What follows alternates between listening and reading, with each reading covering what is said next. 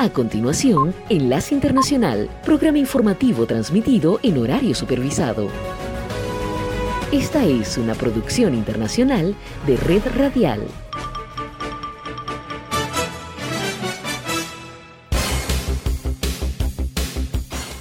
Aquí comienza Enlace Internacional.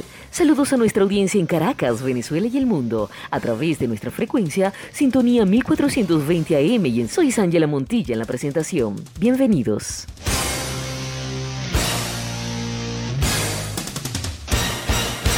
Enlace Internacional.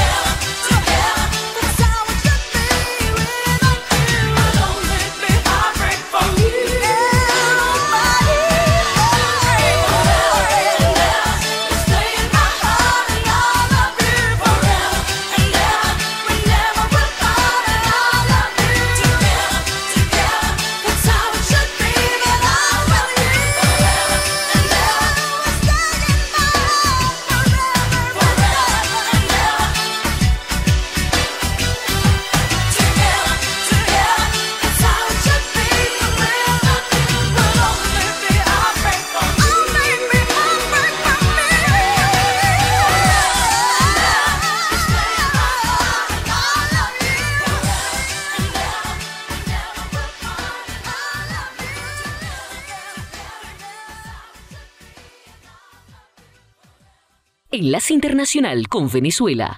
El presidente Nicolás Maduro instó a producir bienes y servicios de calidad y riquezas para distribuir y convertirlas en salud, educación, vivienda, seguridad social, alimentos para el pueblo, asegurando que en el país se ha ido creando el sistema adecuado para distribuir los recursos y los bienes de manera equitativa. Unos 68 dirigentes opositores enviaron una carta dirigida al presidente de Estados Unidos, Joe Biden, para que mantenga las sanciones contra el gobierno de Venezuela. Llegaron al país un total de 273 connacionales provenientes de Perú a través del plan Vuelta a la Patria, así lo informó el canciller Félix Plasencia. El presidente de la Federación Médica de Venezuela, Douglas León Natera, aseguró que en el país no hay garantía al derecho a la salud debido a la crisis hospitalaria que vive la nación como consecuencia de la falta de medicinas e insumos médicos. Enlace Internacional con la Música.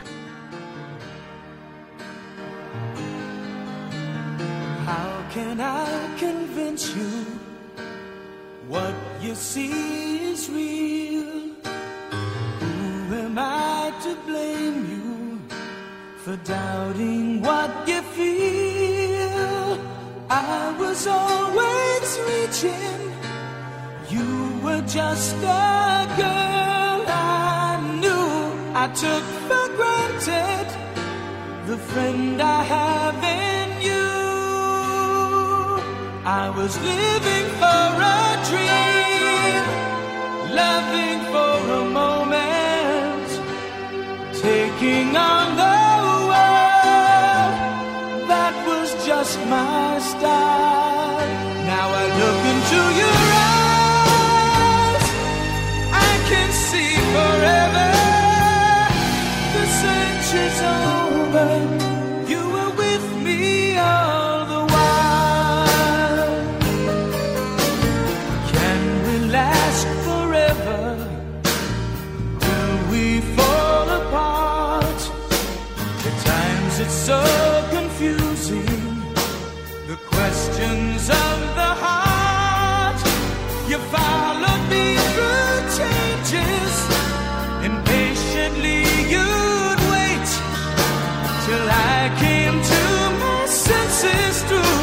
It's a miracle.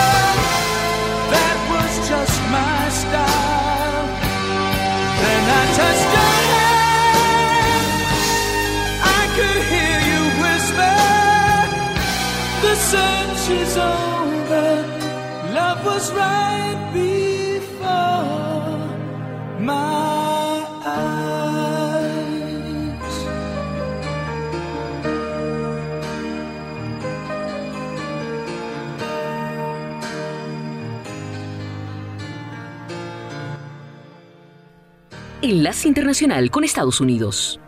Más de la mitad de las personas en Estados Unidos apoyan el requisito del uso de mascarilla para los viajeros en aviones y otros medios de transporte público en el país, según revela un reciente sondeo realizado por el Centro de Investigación de Asuntos Públicos, NORC, y la agencia de noticias de Associated Press. Esta encuesta fue realizada hace una semana, días antes de que una jueza federal en Florida fallara otorgando la potestad a aerolíneas, aeropuertos y empresas de transporte en el país de suspender el mandato del uso de la mascarilla, una medida que de inmediato fue acatada por algunas empresas del sector, generando controversia y confusión entre los viajeros. Los resultados del sondeo demuestran una amplia división partidista sobre este tema, ya que el 80% de los demócratas expresan apoyo al uso de las mascarillas en los diferentes sistemas masivos en el país, mientras que solo el 45% de los republicanos apoyan esta medida. Algunos viajeros como Vicky Petus, de preferencia demócrata, asegura textualmente, creo que la gente es realmente tonta por no usar mascarilla, pero bueno, esa es su decisión y si quieren enfermarse, está bien. Esta trabajadora independiente de 71 años asegura que seguirá empleando su mascarilla para protegerse contra el COVID-19, especialmente cuando deba subirse a un avión donde el aire está recirculando. De otro lado, hay viajeros como Christine Lee, de 47 años, quien se muestra ansiosa por volver a subir a un avión sin la obligación de portar la mascarilla y al ser consultada sobre el tema, dijo textualmente, realmente desearía haber estado en un avión cuando hicieron ese anuncio, haciendo referencia a la alegría que le generó la noticia. El sondeo de Associated Press NORC también demostró que más de la mitad de los estadounidenses apoyan la iniciativa de exigir mascarillas a los empleados que atienden directamente al público y a todas aquellas personas que deseen asistir a reuniones masivas como conciertos, eventos deportivos o ir al cine, entre otros. Héctor Contreras, Washington.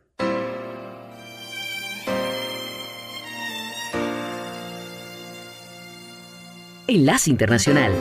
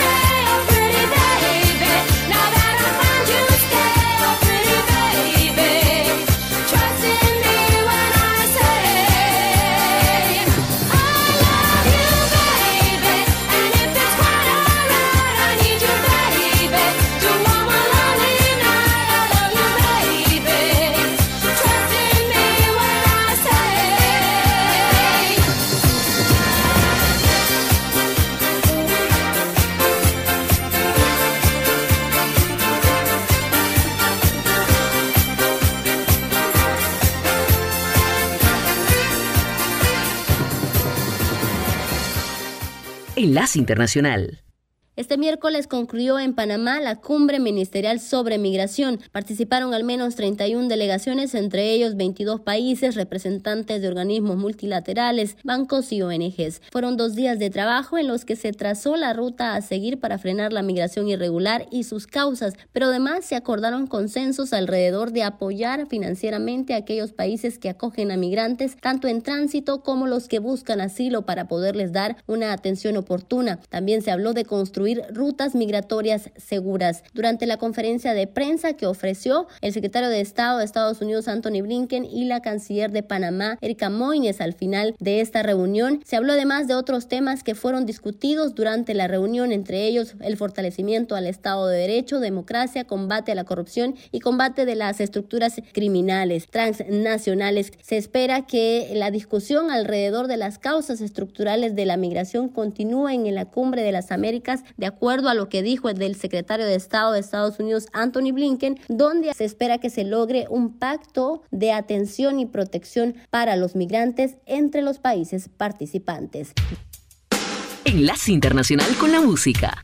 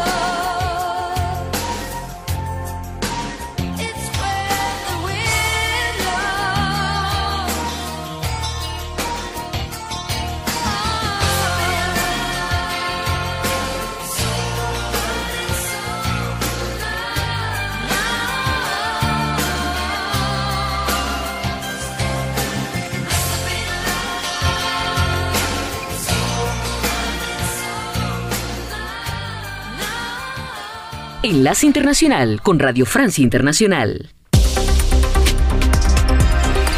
Carmele Gallubo. Un ofensivo Emmanuel Macron y una titubeante Marine Le Pen protagonizaron anoche el único debate de la campaña electoral francesa antes del voto de la segunda vuelta este próximo domingo. La ultraderechista dio prioridad a la defensa de su programa, mientras que Macron, a veces condescendiente, criticó la vaguedad de las propuestas económicas y europeas de su rival. El presidente ruso Vladimir Putin anuncia la conquista de Mariupol y ordena a sus tropas que no den el asalto final contra el último reducto de resistentes ucranianos en esa ciudad, pero dice que mantengan el asedio. Y está previsto que el expresidente hondureño Juan Orlando Hernández sea extraditado hoy desde su país hacia Estados Unidos, donde será juzgado por narcotráfico. Noticias pues en RFI. Ha sido el momento más esperado de esta segunda vuelta de la campaña electoral francesa. El debate que durante casi tres horas mantuvieron anoche los dos aspirantes al Elíseo. El presidente saliente, el centrista Emmanuel Macron y la ultraderechista Marine Le Pen. Debate televisado y radiado que a pesar de su larga duración siguieron 15 millones y medio de franceses. Contrariamente al debate que ambos protagonizaron en 2017, en esta ocasión, Le Pen se mostró más moderada, mientras que Macron mm, se expresó de manera más ofensiva, atacando a la candidata ultraderechista en sus flancos más vulnerables sus ambigüedades sobre la Unión Europea, sus vínculos con Rusia, la vaguedad de algunas de sus propuestas económicas y su posición sobre el papel de la comunidad musulmana aquí en Francia. Pero Macron no pudo evitar en varios momentos aparecer como presuntuoso y profesoral frente a Le Pen. Y el debate arrancó precisamente con el asunto que más preocupa a aquellos con ingresos más limitados, el poder adquisitivo en momentos de alza de los precios al consumo. Pinceladas del debate de anoche con Ana María Ospina. Los dos aspirantes al Elíseo tuvieron un tira y afloje respecto al tema de la inflación y los salarios. Por un lado, el presidente candidato Emmanuel Macron defendió las medidas que ha tomado su gobierno para bloquear los precios del gas y la electricidad, que de ser elegido mantendrá tanto como sea posible. Indicó también que el salario mínimo será aumentado en 34 euros mensuales. Por su parte, la candidata Marine Le Pen anunció que planea bajar de manera perenne los impuestos para los franceses, que restituirá y duplicará la ayuda así como los subsidios para las poblaciones vulnerables. En plena invasión rusa de Ucrania, que trajo de vuelta los temores de los franceses sobre el aumento de la inflación y la pérdida de poder adquisitivo, el mandatario buscó presentar a Le Pen como complaciente con Moscú y alertar de su política exterior. Usted depende del poder ruso y del señor Putin. Usted habla a su banquero cuando habla de Rusia. No puede defender los intereses de Francia porque sus intereses están vinculados a personas cercanas al poder ruso. Escuchamos la acusación de Macron en referencia a la deuda que Le Pen tiene pendiente con un banco ruso. En 2014, su partido, la Agrupación Nacional, hizo un préstamo en Rusia porque ningún banco francés quiso acordárselo. Se defendió la candidata. Para despejar dudas, aseguró no querer salir de la Unión Europea, reiteró que la agresión del pueblo ucraniano es inadmisible y dijo apoyar una Ucrania libre, independiente de Estados Unidos, de la Unión Europea y de Rusia. Gracias, Ana María Ospina. Pero ¿cómo ha recibido el ciudadano de a pie ese cara a cara Macron-Le Pen? Modificará su voto del próximo domingo cuando ese día decidan los franceses quién será su presidente para los próximos cinco años. Melissa Barra salió a la calle a recoger reacciones de los parisinos. Hubo más ataques personales que defensa de sus propuestas. Me hizo pensar que va a haber muchos votos en blanco. Yo estoy muy dividida. Sobre el clima hablaron solo dos minutos y no dijeron nada interesante sobre nosotros, los jóvenes. No están al tanto de lo que está ocurriendo en el mundo y ambas políticas carecen de interés. El aspecto social que presentó Macron, Marie Le Pen se lo reprochó Ella dice que se le dio 100 euros a todo el mundo, incluso a reos. Mi hijo, que está desempleado, no recibió nada. Entonces me enteré de ciertas cosas que no sabía. Pero que es cierto y que es mentira, eso no lo sé.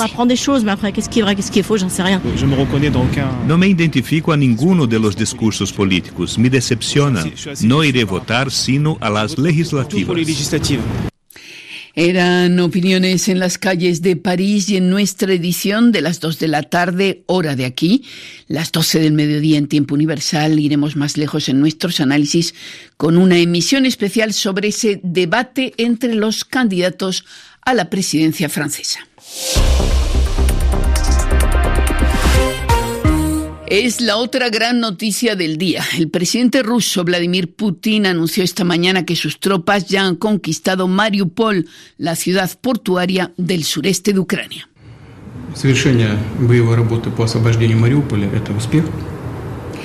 El fin de la operación de liberación de Mariupol ha sido un éxito. Hagan llegar a las tropas nuestro reconocimiento ha dicho Putin esta mañana a la par que ha dado orden a los soldados rusos de que no procedan al asalto final de los combatientes ucranianos atrincherados en la planta industrial de Azostal, una importante acería en las afueras perdón, de Mariupol, pero dijo que mantengan el cerco a ese lugar donde habría todavía unos 2.000 soldados y milicianos ucranianos y, según algunas fuentes, unos 1.000 civiles.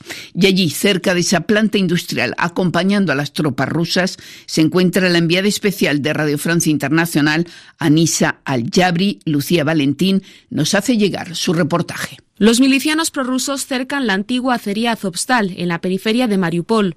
En estos edificios industriales se concentra lo que queda de resistencia ucraniana contra la ocupación rusa. Los soldados prorrusos esperan armas en mano, el dedo en el gatillo y en medio de un tenso silencio, solo rasgado por un incesante mensaje repetido por megafonía y recogido por Anis al Soldados y oficiales del batallón Azov, desde las 2 hasta las 4 de la tarde el mando ruso anuncia un alto el fuego.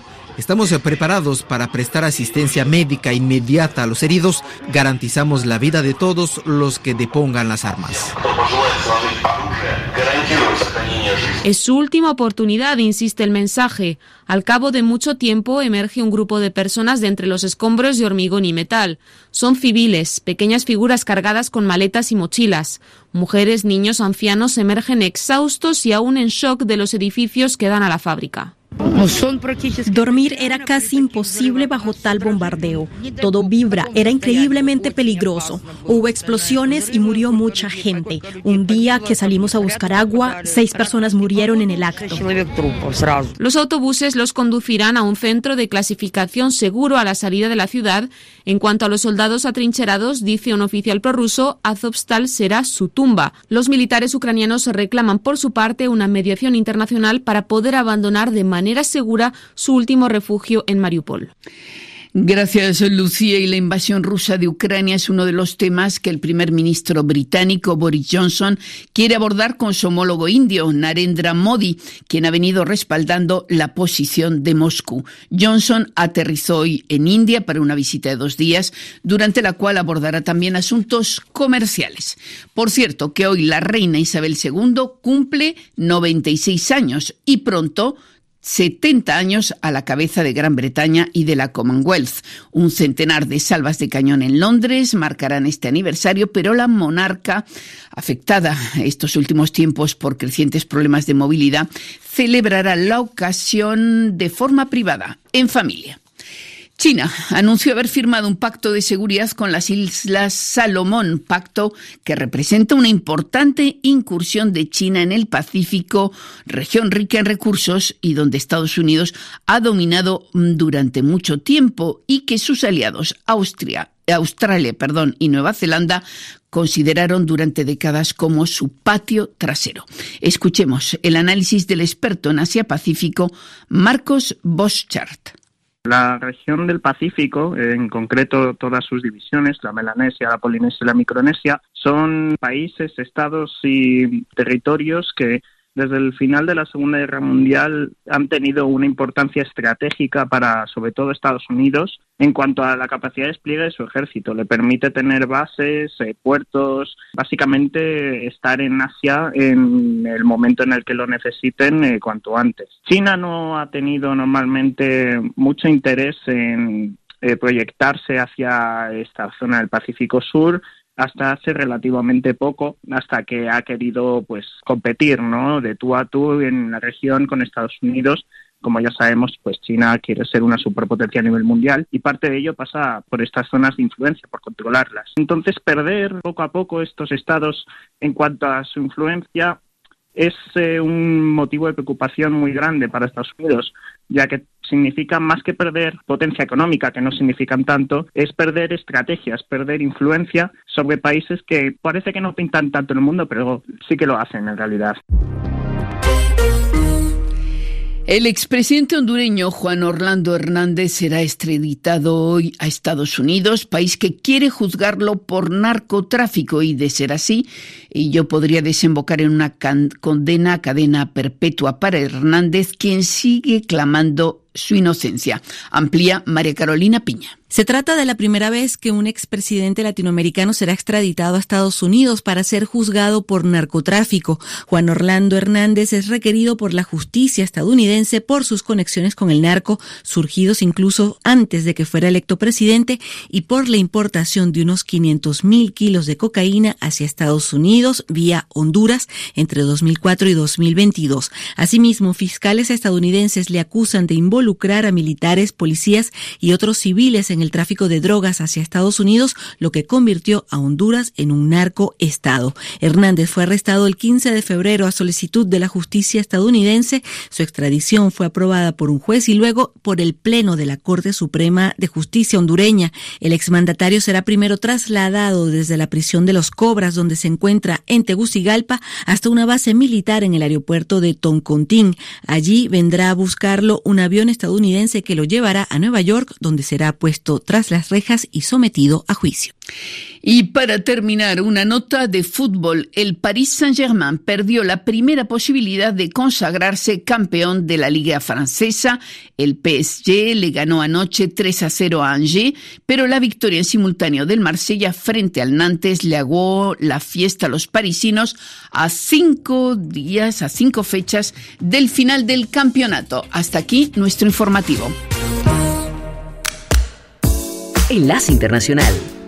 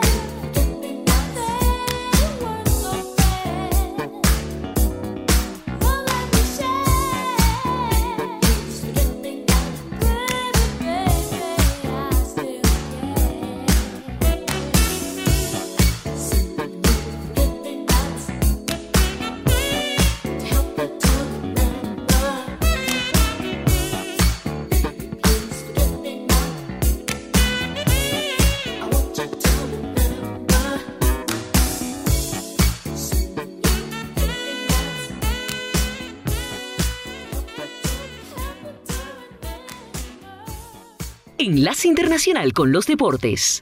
El mundo del tenis dio a conocer una potente noticia que proviene de Wimbledon en Inglaterra, donde se anunció que los tenistas rusos y bielorrusos tendrán prohibido jugar en la edición 2022 a raíz de la invasión a Ucrania. De otra parte, Novak Djokovic remontó un set y un break en contra para vencer a Laszlo Yere en su primer partido del torneo de Belgrado, evitando así su tercera derrota consecutiva. El vencedor de 20 títulos de Grand Slam está disputando su tercer torneo de la temporada después de haber sido deportado antes del abierto de Australia del país oceánico por no estar vacunado contra la COVID-19. Djokovic se enfrentará en cuartos de final al también serbio Miomir Kekmanovic.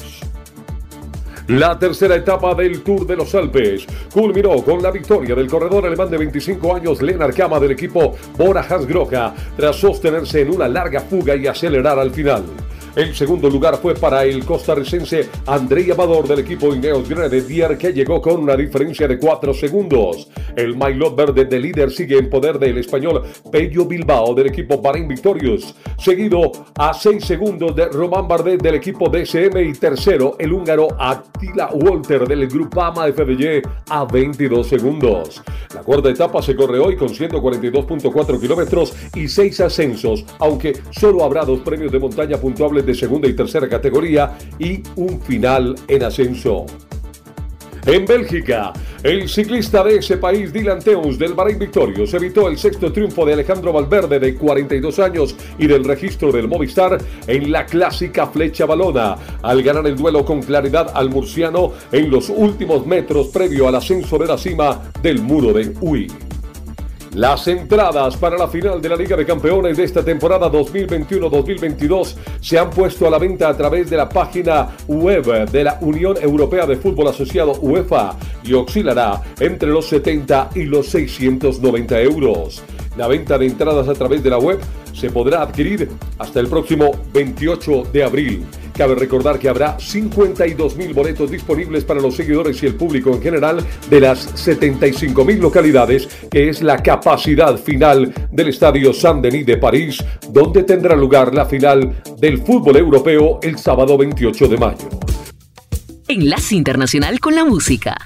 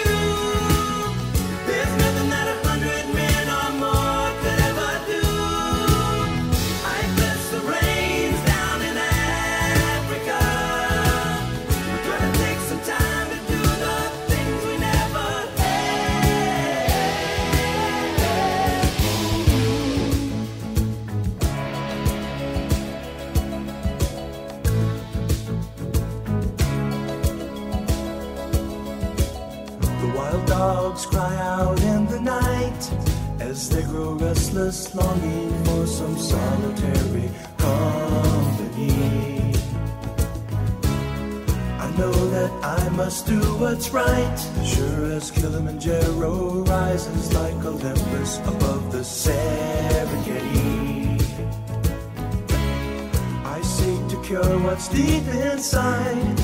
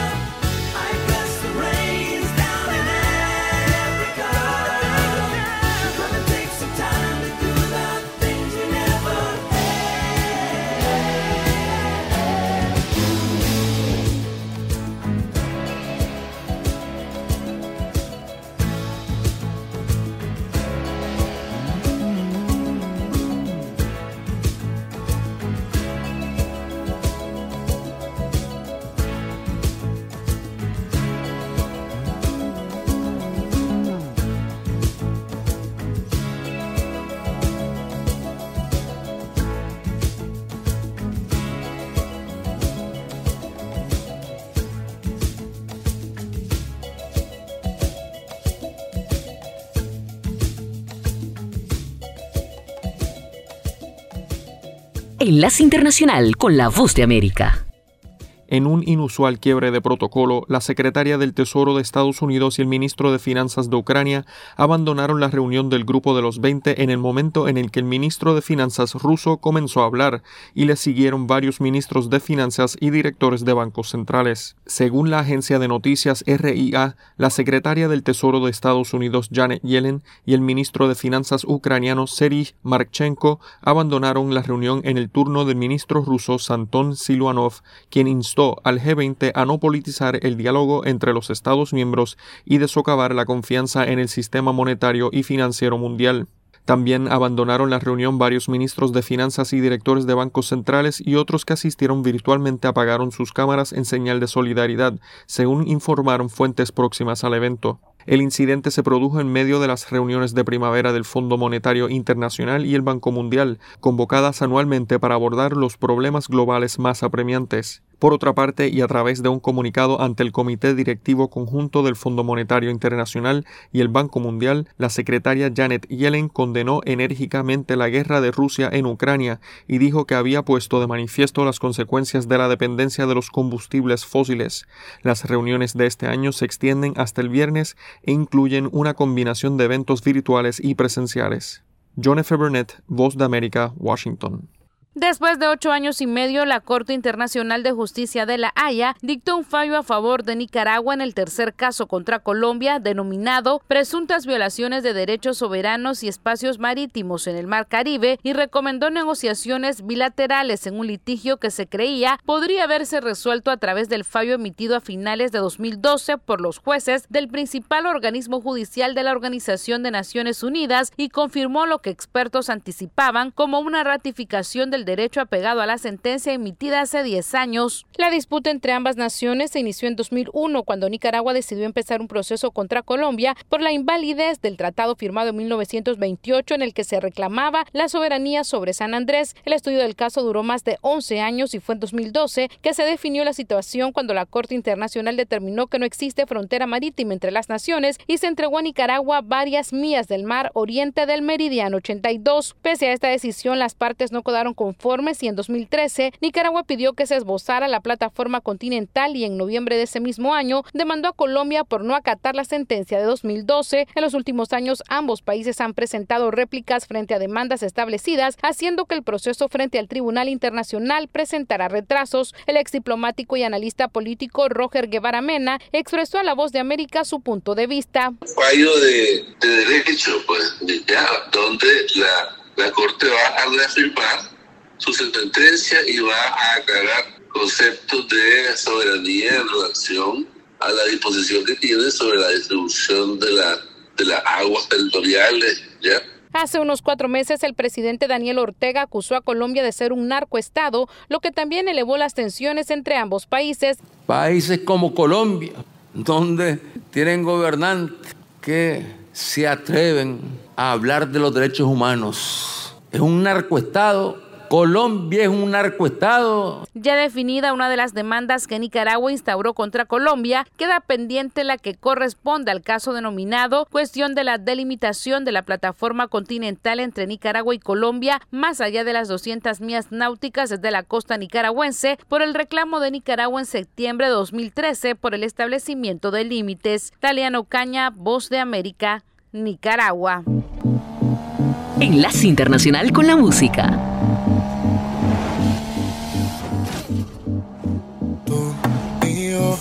Tenemos asuntos pendientes. Aunque no lo soy, por ti yo siempre fui paciente. A veces soy yo, y a veces en mi mente, pensando en qué va a ser cuando te encuentre. Solo hacértelo no es suficiente. Quiero quedarme en ti, pero para siempre. Vamos de 100 a cero. Como si esta noche fuera el primero. Si decides venirte, yo te espero. Yo no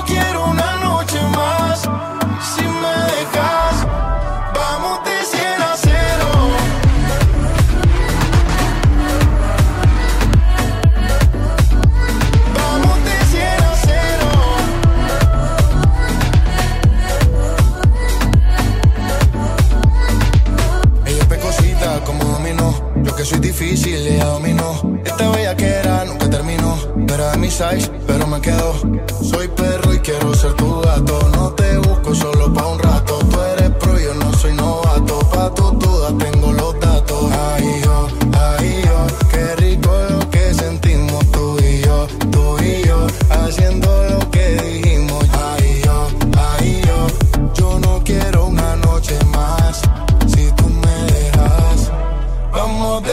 de 100 a 0 si esta noche fuera el primero.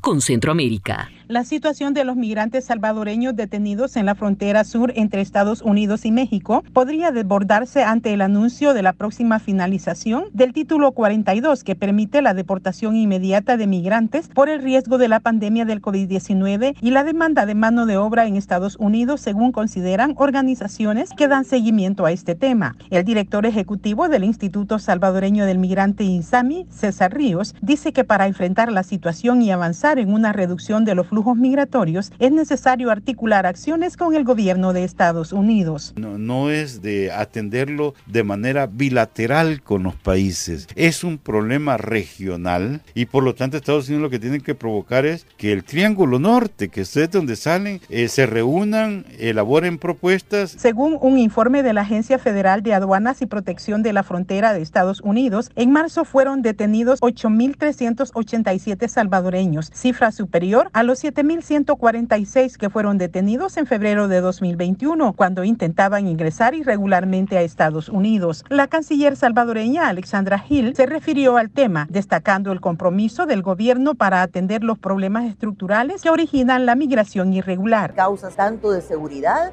como de oportunidades eh, económicas y productivas para nuestros salvadoreños más, más vulnerables. Según las organizaciones que trabajan con migrantes, El Salvador también deberá fortalecer los programas de atención a los retornados, ya que desde enero se ha registrado un incremento del 209% de deportaciones en comparación con el mismo periodo del año pasado, según los registros oficiales.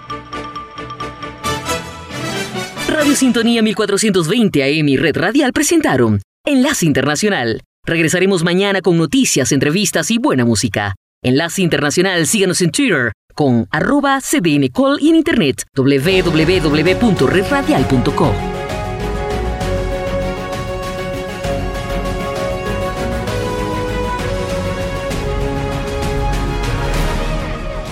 www.redradial.co